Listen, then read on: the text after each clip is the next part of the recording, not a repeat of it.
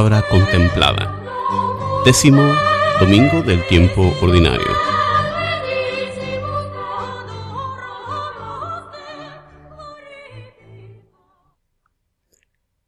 Lectura del primer libro de Reyes.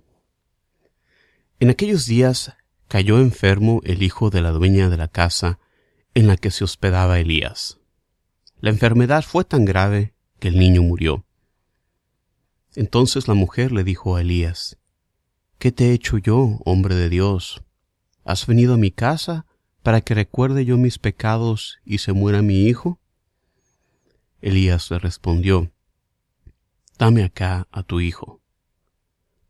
Lo tomó del regazo de la madre, lo subió a la habitación donde él dormía y lo acostó sobre el lecho.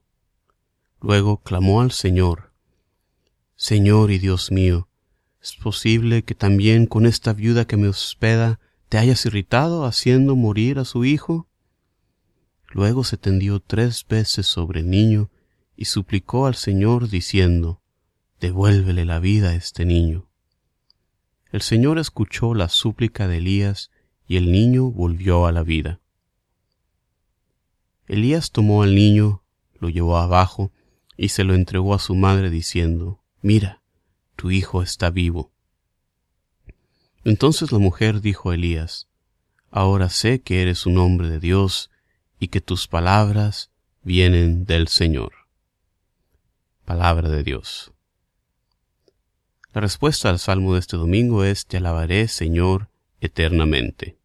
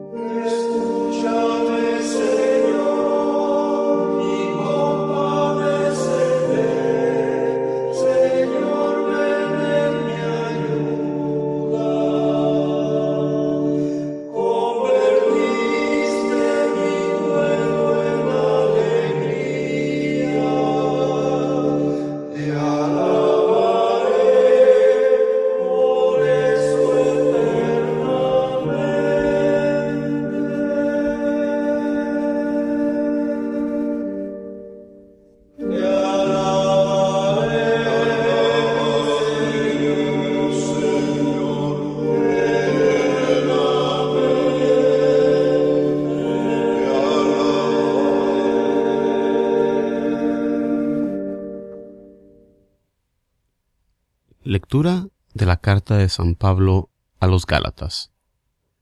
Hermanos, les hago saber que el Evangelio que he predicado no proviene de los hombres, pues no lo recibí ni lo aprendí de hombre alguno, sino por revelación de Jesucristo. Ciertamente ustedes han oído hablar de mi conducta anterior en el judaísmo, cuando yo perseguía encarnizadamente a la iglesia de Dios, tratando de destruirla.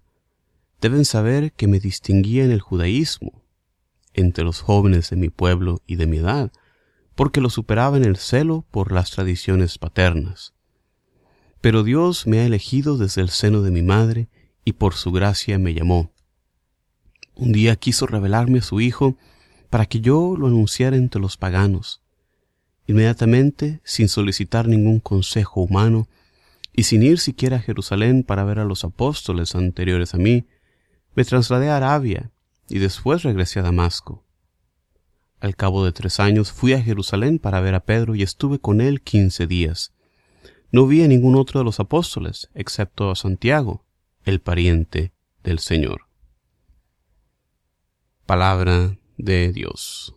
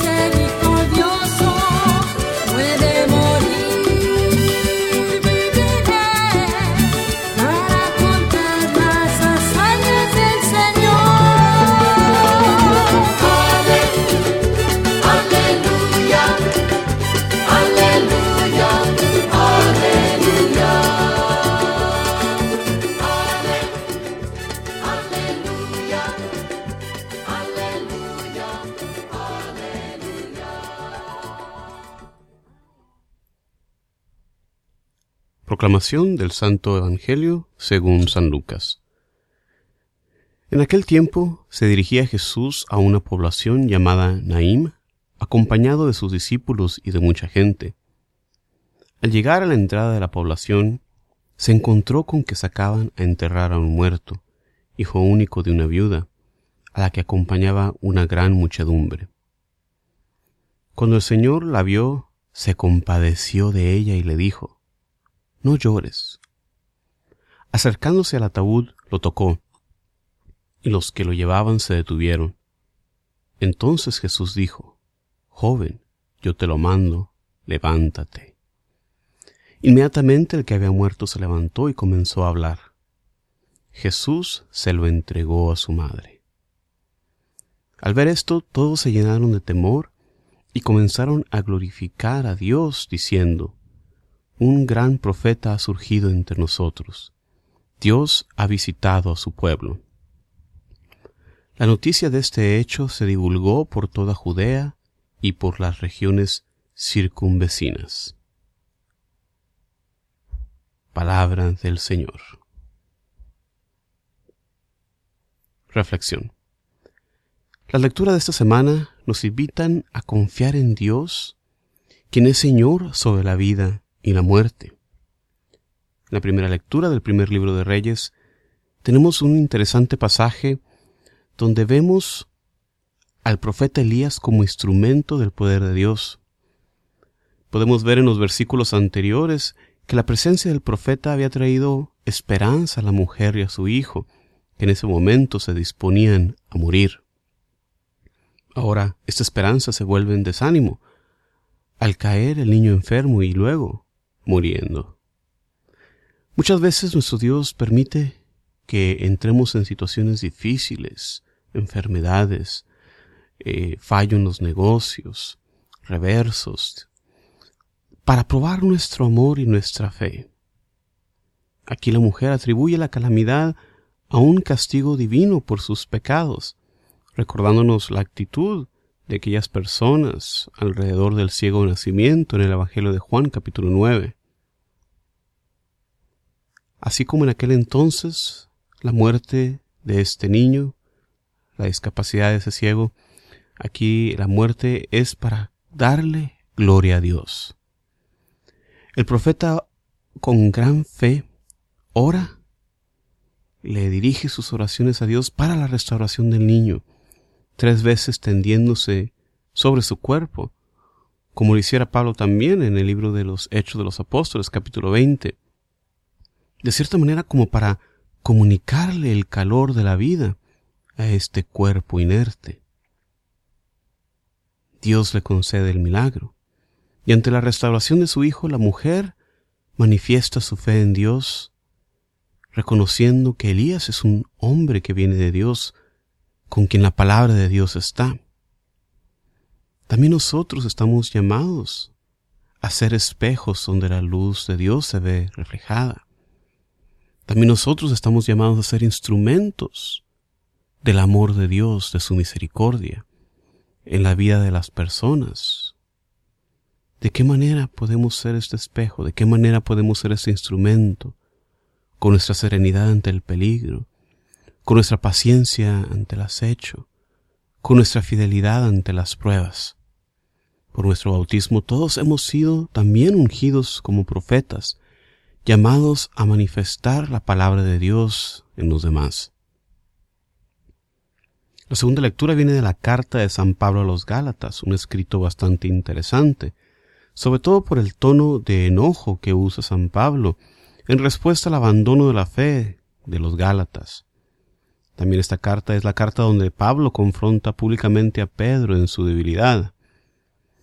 En el pasaje de este domingo, San Pablo defiende el Evangelio que él predica, el mensaje, la buena nueva. Su mensaje que no es algo que él se haya inventado. Su Evangelio lo recibió directamente de Jesucristo, en ese encuentro místico con él, camino a Damasco, donde Jesús se le revela, el Jesús resucitado, y le dice, Pablo, ¿por qué me persigues? En los siguientes versículos Pablo nos cuenta del celo que tenía él por la práctica del judaísmo, celo que se había distorsionado en la persecución de la iglesia. Pero Dios usa este mismo celo y lo pone ahora al servicio del Evangelio.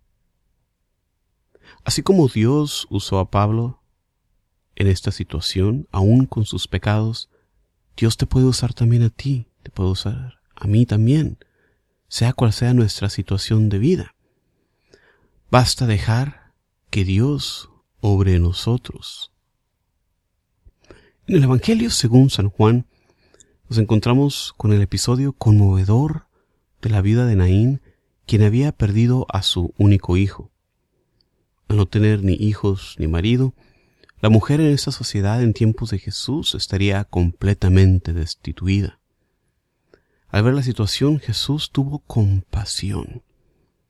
Esta característica esencial de la naturaleza divina, que sabe de la realidad de la divinidad humana y se compadece de esta debilidad. En su compasión Jesús nos demuestra su amor y su preocupación por nosotros. La primera lectura tiene el paralelo de Elías regresando el niño a la vida y aquí en el Evangelio Jesús le devuelve también la vida al hijo de la viuda. Así como Elías manifiesta el poder de Dios, Jesús lo hace aquí también, no de manera instrumental, sino porque Él mismo tiene el poder de Dios. Así como la mujer reconoce por este milagro que Elías es un hombre de Dios, en el Evangelio también la muchedumbre reconoce la presencia de Dios manifestada en el poder de Jesús sobre la muerte. Y cabe la pregunta en nuestros días, ¿reconocemos las obras de Dios? ¿Reconocemos que nuestra vida misma proviene de Él? ¿Que todo lo que tenemos lo tenemos por su bondad y su misericordia? Él nos da todo. nos da el perdón por nuestras faltas y nos restaura también a la vida. Gloria a Dios por eso. Hay que reconocerlo, hay que abrir los ojos. Hazlo y verás el gran poder de Dios que tiene en nuestras vidas. En esta semana, hermanos y hermanas, os invito a que también nosotros reconozcamos al soberano Dios que tiene el poder sobre la vida y la muerte, y así incrementemos nuestra fe y podamos seguir orando y creciendo en esta fe para que al final de nuestros días podamos estar unidos para siempre con Él. Como siempre les doy las gracias por escuchar estas reflexiones. Se despide de ustedes Juan Carlos Moreno deseándoles como siempre paz y bien. Hasta la próxima.